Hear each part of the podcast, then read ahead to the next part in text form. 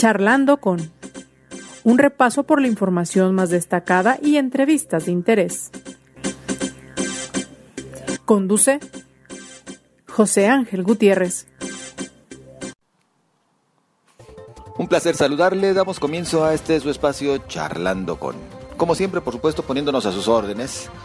A través de su plataforma de podcast de preferencia, recuerde que nos encuentra en Google Podcast, Apple Podcast, web browser, Anchor, Spotify, entre otras tantas. Así que gracias, gracias antemano por eh, seguirnos en cada una de nuestras emisiones y por compartir nuestro espacio. Mire, eh, llegamos a viernes, la verdad es que hartos ya de una semana con dimes y diretes, grilla por todos lados. Nuestros políticos no cambian, utilizaré la frase que eh, utiliza inclusive el presidente a diario, los políticos de siempre. Los políticos de siempre, entre los que él mismo se incluye. Quien, dicho sea de paso, en su mañanera de este viernes, que dice muchas cosas López Obrador, pues hoy salió con una nueva. Salió con que los eh, periodistas deben informar sin editorializar. Aquí el único tema que le tenemos que recordar al mandatario es que pues los políticos, como él, confunden editorializar con contextualizar. Y cuando ellos dicen mentiras o medias verdades, la obligación del periodista es esa, aclarar, complementar, buscar el contexto y no solamente dejar al público sus dichos, que es lo que ellos quisieran, que la gente se quede nada más con su verdad, que a veces es más bien su mentira y su realidad, que no es la de todo México. Pero bueno, le dije que nos íbamos a alejar de lo político hoy, Así que vamos mejor entrando en materia. Y vamos a, platicar en esta ocasión acerca de personas verdaderamente especiales. Personas con capacidades extraordinarias. Hablamos de aquellos que algunos simplemente los tratan de clasificar como que nacieron diferentes, pero luego se van a lo despectivo. Yo quiero eh, saludar a la directora de Dance Aptitude. Estoy platicando ya en estos momentos con Isela Saldaña. Y primero te preguntaría, Isela, con el gusto de saludarte, ¿qué es Dance Aptitude? Hola, buen día, Mira, es, Dance Aptitude es una asociación civil que centra su labor en el acercamiento al arte para personas con discapacidad. En su mayoría es eh, eh, discapacidad intelectual y autismo y el arte es un pues es un medio para desarrollar habilidades y también para que puedan este, mostrar pues, sus grandes aptitudes. ¿Qué tanto se logra que desde pequeñitos eh, se acerquen justamente al arte eh, estos eh, pequeños con capacidades especiales?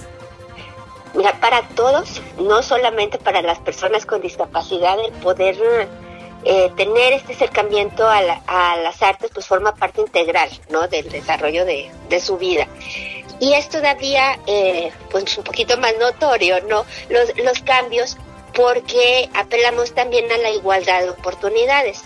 O sea, muchas veces este sector de la población no tiene el acceso a, o no tenemos las condiciones, pues como sociedad, para que puedan incluirse en todas las actividades, como como todos deberíamos estar. Y bueno, la mayoría de las ocasiones nos terminan por sorprender y nos demuestran que los discapacitados somos otros, Isela. Así es, mira, en realidad, eh, digo, hemos mejorado como sociedad, digo, todavía nos falta mucho por hacer, pero, pero sí es una forma también de, de nosotros replantearnos, ¿no? y revalorar que muchas veces nos quejamos por alguna u otra cosa y pues son un ejemplo de vida realmente, ¿no? Todo lo, todo lo que logran. ¿Qué tanto ha logrado Danza Aptitud avanzar en esta materia, en el acercamiento de estos pequeños y jóvenes al arte?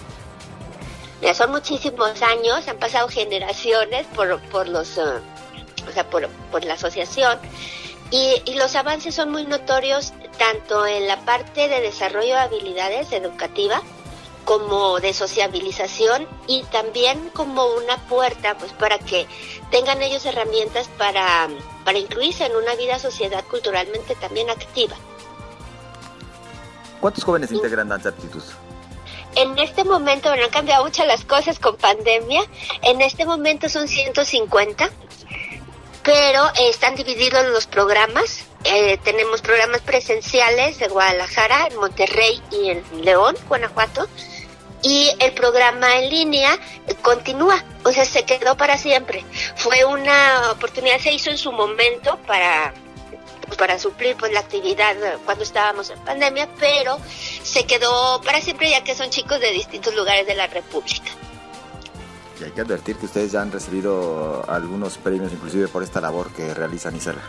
Sí, así es, entre los más importantes, pues en el Congreso este, de la República del Perú nos dio un reconocimiento como un programa pues en Latinoamérica exitoso y en Atenas, Grecia, también dentro del SIT UNESCO y, y bueno, pues distintos, distintos premios que, que más que resaltar, pues nos animan a, continuar pues con la labor y a cada vez pues poderles ofrecer más oportunidades y ampliar los mismos programas que ya se tienen a través también de proyectos de coinversión con la Secretaría de Desarrollo que se concursan y pues se han ganado ocho en ocho años distintos. Esto nos apoya muchísimo porque en la este se el gobierno bueno apoya el proyecto ganador y con equipo o equipamiento dependiendo pues lo que sea cada proyecto y la coinversión son becas entonces pues todos los últimos años además de pues llevamos a cabo la labor de llegar a las personas que más lo necesitan y que no tienen posibilidades económicas para acceder a programas que normalmente son muy caros uh, para todos, ¿no? Ahorita el que están dando, el que está en, en el de este año que se ganó, fue implementarles un sistema de educación STEAM eh, avalado por Lego Education. Entonces son uh, son programas que bueno se tienen en los colegios más uh, más caros, ¿no? Y todavía es mucho más difícil que llegue a la educación especial. De hecho se está adaptando por primera vez. Más de 6.000 niños beneficiados hasta el momento, niños y jóvenes, eh, a través de la labor de Danza Aptitud. Así es, es un camino pues muy largo, digo que han pasado muchas generaciones, en algún momento las, este, formamos parte de sistemas gubernamentales y desde el 2009 como asociación civil, entonces a través de, de estos programas de becas, pues es que podemos llegar a, a, a muchos niños, ¿no? Y jóvenes y adultos con discapacidad. Isela, ¿y Danza Aptitud tiene un evento en puerta? Por favor, ¿nos lo puedes platicar? Sí, me hace una, una gran gala con motivo del Día Internacional de las Personas con Discapacidad instituido por la ONU. Y la gala eh, va a ser en el Teatro de Gollado el día 4 de diciembre a las 7 de la noche. Y tenemos como invitado a David González Ladrón de Guevara, que es un pianista eh, muy reconocido con premios en Japón y distintos países. Él presenta Síndrome de Miller y se va a hacer la conjunción del pianista en vivo con los bailarines eh, con discapacidad intelectual de la Asociación de Danza Aptitud. Oye, Isela, eh, hablamos principalmente de jóvenes que practican ya la, la danza. ¿Qué sería? ¿Sobre todo síndrome Down? En su mayoría, pero no porque así lo, no, lo propongamos, sino que en síndrome Down se da un caso muy especial porque es hay pues como una afinidad a la música natal, ¿no? Les encanta bailar y, ser artistas, pero no solamente síndrome Down, es cualquier tipo de discapacidad de los que participan hay chicos que tienen otros síndromes distintos o incluso retraso neurológico. Y vaya que de verdad tienen mucha sensibilidad hacia la danza y la música, los... El arte en general, sí. Sí, sí. Uno de los programas que tenemos es un laboratorio de creación, que este se hizo para las personas con discapacidad intelectual adultos, este, eh, mayores de 30 años, porque sus posibilidades cada vez de, de actividades van disminuyendo, ¿no? Entonces es un programa extendido donde también tienen artes plásticas y música. Y en la parte de las uh, artes plásticas, en este espectáculo lo que hacen es eh, también apoyar en la realización del mismo vestuario y utilería de la gala. Justo me ganaste la pregunta porque ah, para allá iba si solamente es danza o también incluye otras expresiones no, del arte. Música, sí, danza, música, artes plásticas y tenemos un programa de neurociencia que se llama The Listening Program que este a través también de música clásica, incluso también de percusiones, es un es un programa que es a, partir de música amplificada que produce conexiones cerebrales. Este es un programa que también se ganó por uh, proyecto de gobierno y es gratuito para todos los alumnos. Y se la corrígeme si me equivoco, pero hasta donde recuerdo, tan solo en el caso de Jalisco, desde donde estamos transmitiendo, eh, charlando con, eh, existen datos de casi 500 mil personas con algún tipo de discapacidad. No sé si me estoy equivocando, insisto, ya me corregirás. En ese tenor, eh, ¿qué tanto se podría avanzar para acercarles justamente el arte como una más de sus actividades para esa inserción adecuada en nuestra sociedad y esa inclusión que sigue haciéndonos falta? Claro, claro, claro que sí, y de verdad la necesidad es enorme. En los últimos años he visto, bueno, particularmente el incremento de, población, sobre todo de niños de tres años diagnosticados con autismo. Y, pues es una, es una puerta, ¿no? Es una puerta para, para los padres de familia como para los propios uh, niños, pues para que puedan experimentar que hay muchas formas de, de desarrollar habilidades, no solamente la parte este, educativa, ¿no? Como, como escuela. Entonces viene a ser o un complemento o muchas veces su única actividad porque no asisten a la escuela. ¿Es caro acceder a este tipo de actividades como las de Dance Aptitude? ¿Cómo, perdón? ¿Es caro? ¿Es caro acceder ¿A, este tipo de actividades? Por ejemplo, llevar a los pequeños y a los jóvenes a, actividades como las que ofrece Dance Aptitude? Bueno, el, en realidad, o sea, las actividades no son absolutamente caras porque las cuotas son como si fuese, como si fuéramos el DIF, sin serlo. Entonces, eh, realmente las clases no. En los traslados, obviamente requieren, además de dinero, un gran esfuerzo. O sea, nosotros tratamos de estar en un lugar céntrico, pero los alumnos vienen, este, estamos como en el área de la, de la Minerva, en Plaza Bonita y los alumnos vienen de todas partes, o sea, desde Tonalá, de Tlajomulco, este, incluso de fuera del Salto, y, y ahí más que, que caro, o sea, que además de la, de la parte económica, pues también es un esfuerzo enorme por los papás para, para llevarlos, ¿no? A sus clases y terapias. Nos mencionabas hace unos momentos que ya en algunas ocasiones inclusive han estado ustedes insertados en parte de la estructura eh, gubernamental. Se me viene la pregunta a la mente en estos momentos, cuáles son los apoyos por parte de los gobiernos, ya sea a nivel de los municipios, la entidad o la federación?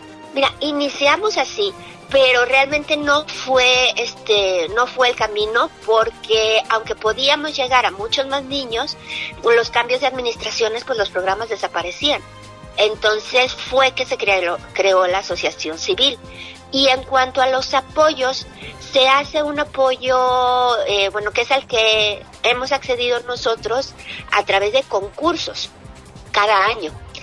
Entonces no, no hay la seguridad de que, de que la asociación tenga o no el apoyo, o sea, depende de, del concurso, que incluso el jurado está integrado por, por universidades y, el propio pues, gobierno que hace su comité de, de selección y las asociaciones ganadoras pues son las beneficiadas, pero pues asociaciones hay muchísimas.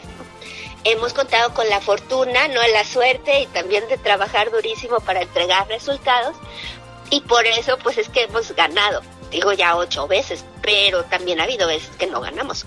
Entonces, em, es difícil, es difícil para una asociación venir. Ha habido muchos cambios también en cuanto a la parte fiscal de los donatarios autorizados, todo eso hizo afectado también muchísimo la labor de muchas asociaciones. Entonces sí estamos en un momento así un poco crítico, ¿no? Entonces hay que este buscar buscar actividades. Siempre lo que he pensado es que la autosustentabilidad es eh, es clave para este tipo de proyectos y que los apoyos de gobierno sean este pues un extra, ¿no? O sea, un extra que que apoye cierto cual proyecto, porque así como como el esperar la, la ayuda no pues no no sucede, no no es fácil. Claro.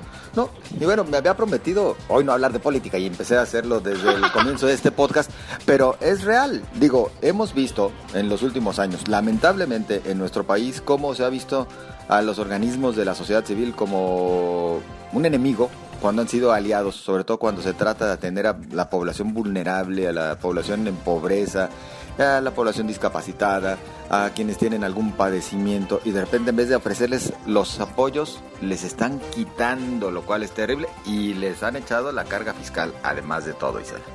Así es, así es, pero bueno, es, es yo creo que parte, parte de la gran ventaja de las asociaciones es que, eh, pues en, si, eh, si nos aventamos pues con todo este trabajo es porque de verdad hay una, pues una vocación de, de servir eh, y, pues pueden pasar los gobiernos, uno u otro, nosotros subsistimos, ¿no? O sea, tenemos que continuar siempre avanzando.